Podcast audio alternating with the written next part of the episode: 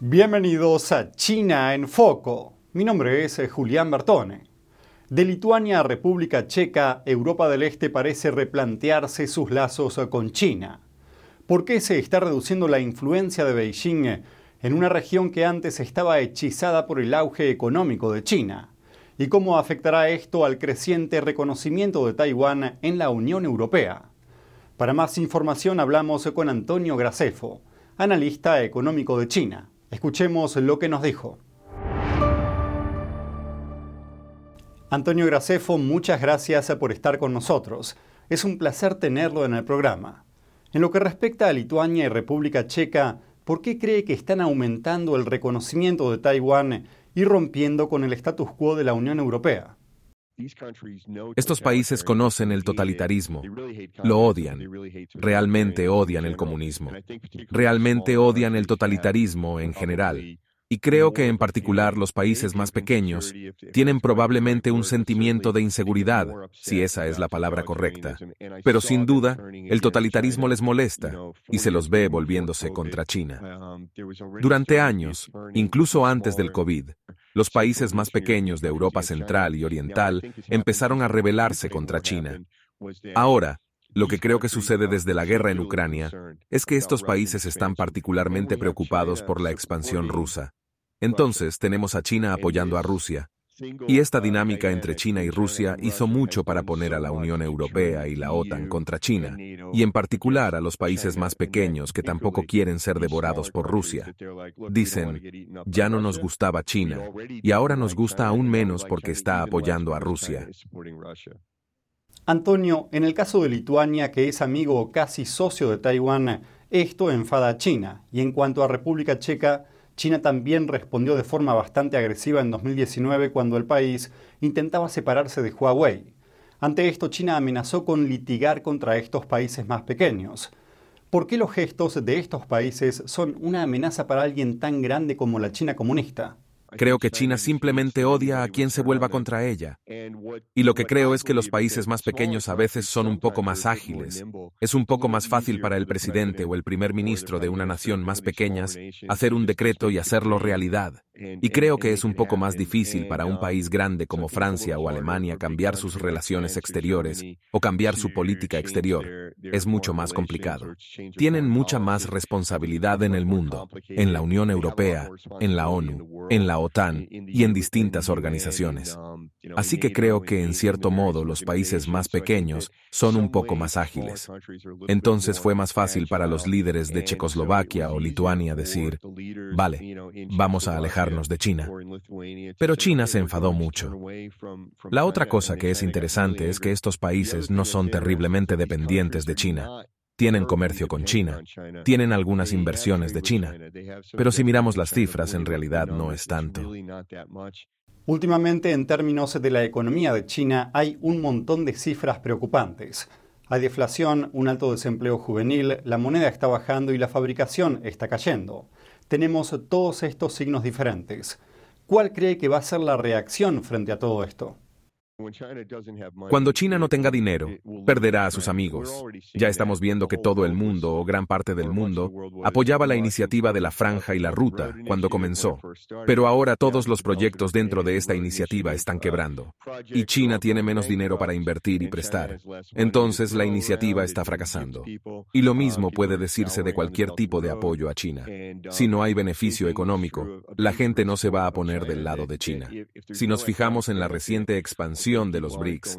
China está presionando para una mayor expansión de los BRICS. China es el único miembro del grupo que realmente está presionando para que la India y los otros miembros acepten a otros países.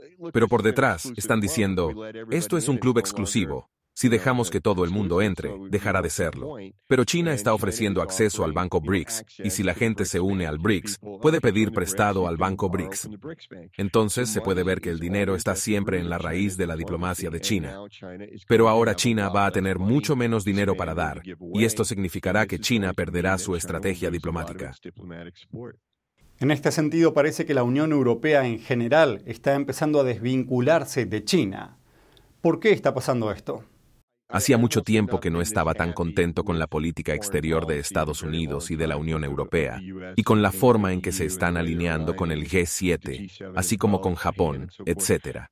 Pero creo que arriesgarse es lo correcto. Creo que no queremos decirle a Beijing, estamos completamente desacoplados, vamos a cerrar todas nuestras empresas, vamos a retirar nuestras inversiones, Vamos a cerrar nuestra embajada. No queremos hacer esto. No queremos convertir a China en la mayor Corea del Norte del mundo. A mí me gustaría que China se convierta en el México más grande del mundo. Pero creo que la reducción de riesgos es una forma de salir de China lenta y constantemente. Y teniendo en cuenta todo esto, ¿hacia dónde cree que se dirige la relación entre Estados Unidos y China? Creo que solo va a empeorar y creo que es lo que debería pasar. Sé que suena raro, pero si somos sinceros, ¿cómo puedes tener buenas relaciones con tu enemigo?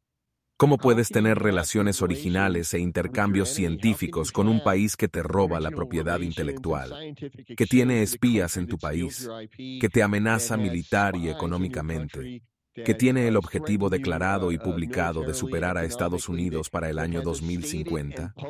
Para el año 2050 quieren superarnos económica, militar y diplomáticamente. ¿Cómo puedes tener una buena relación con esa persona? Sería como si yo te dijera, no voy a matarte hasta dentro de 10 años. Así que hasta entonces, ¿podemos ser amigos?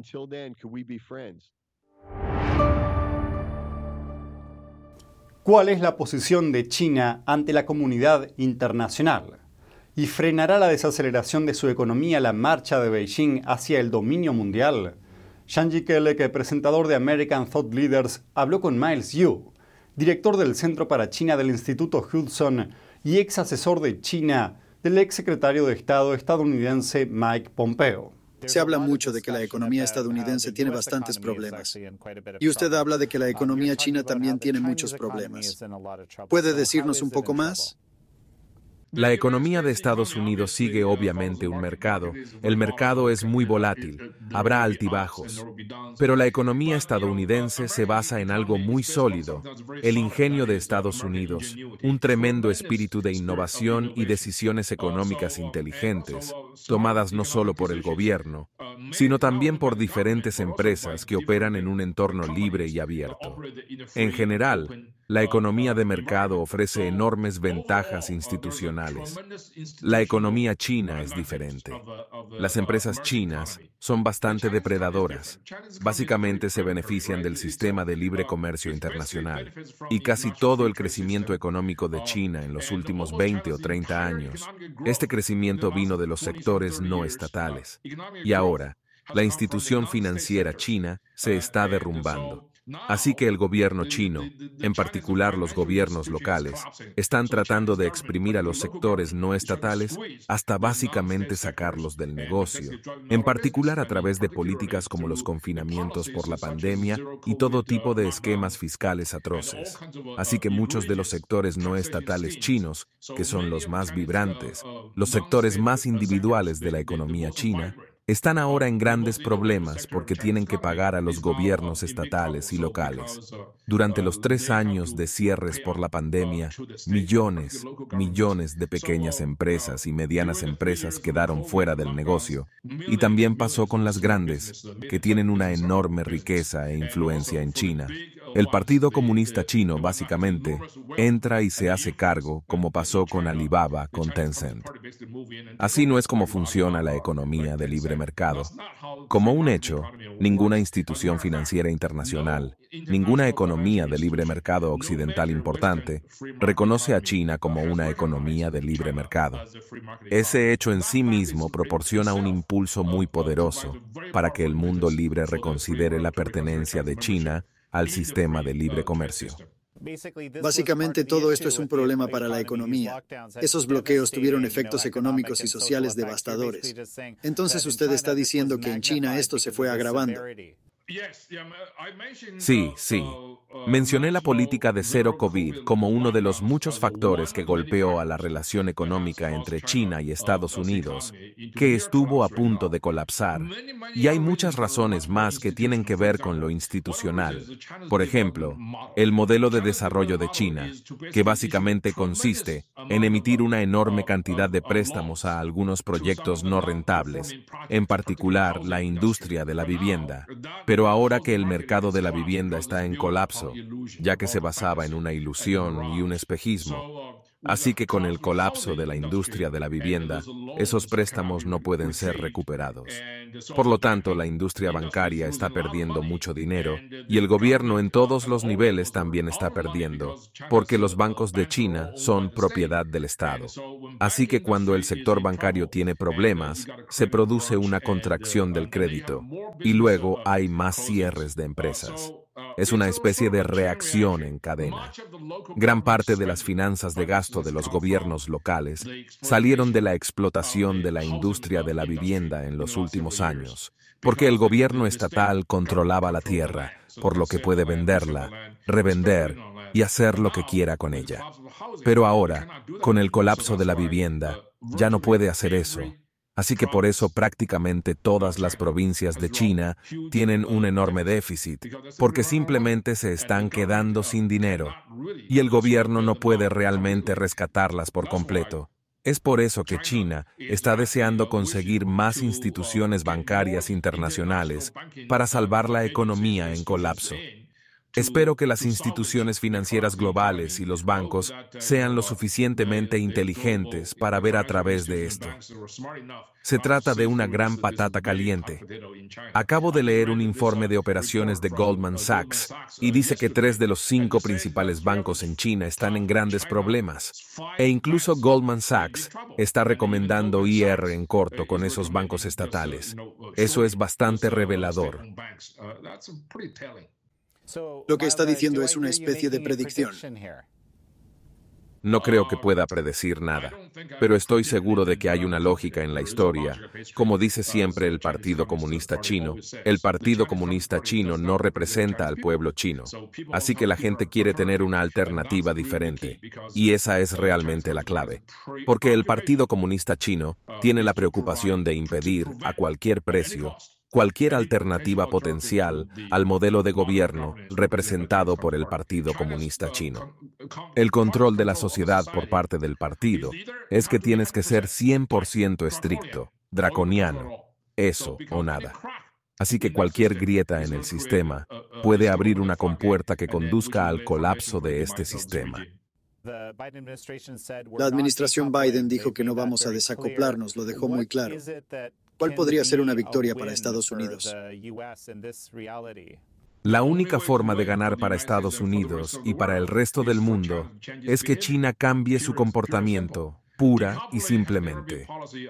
El desacoplamiento nunca fue una política de ningún gobierno, no solo para el de Estados Unidos, Japón, Europa, y nadie habla de desacoplamiento, pero en realidad se está produciendo.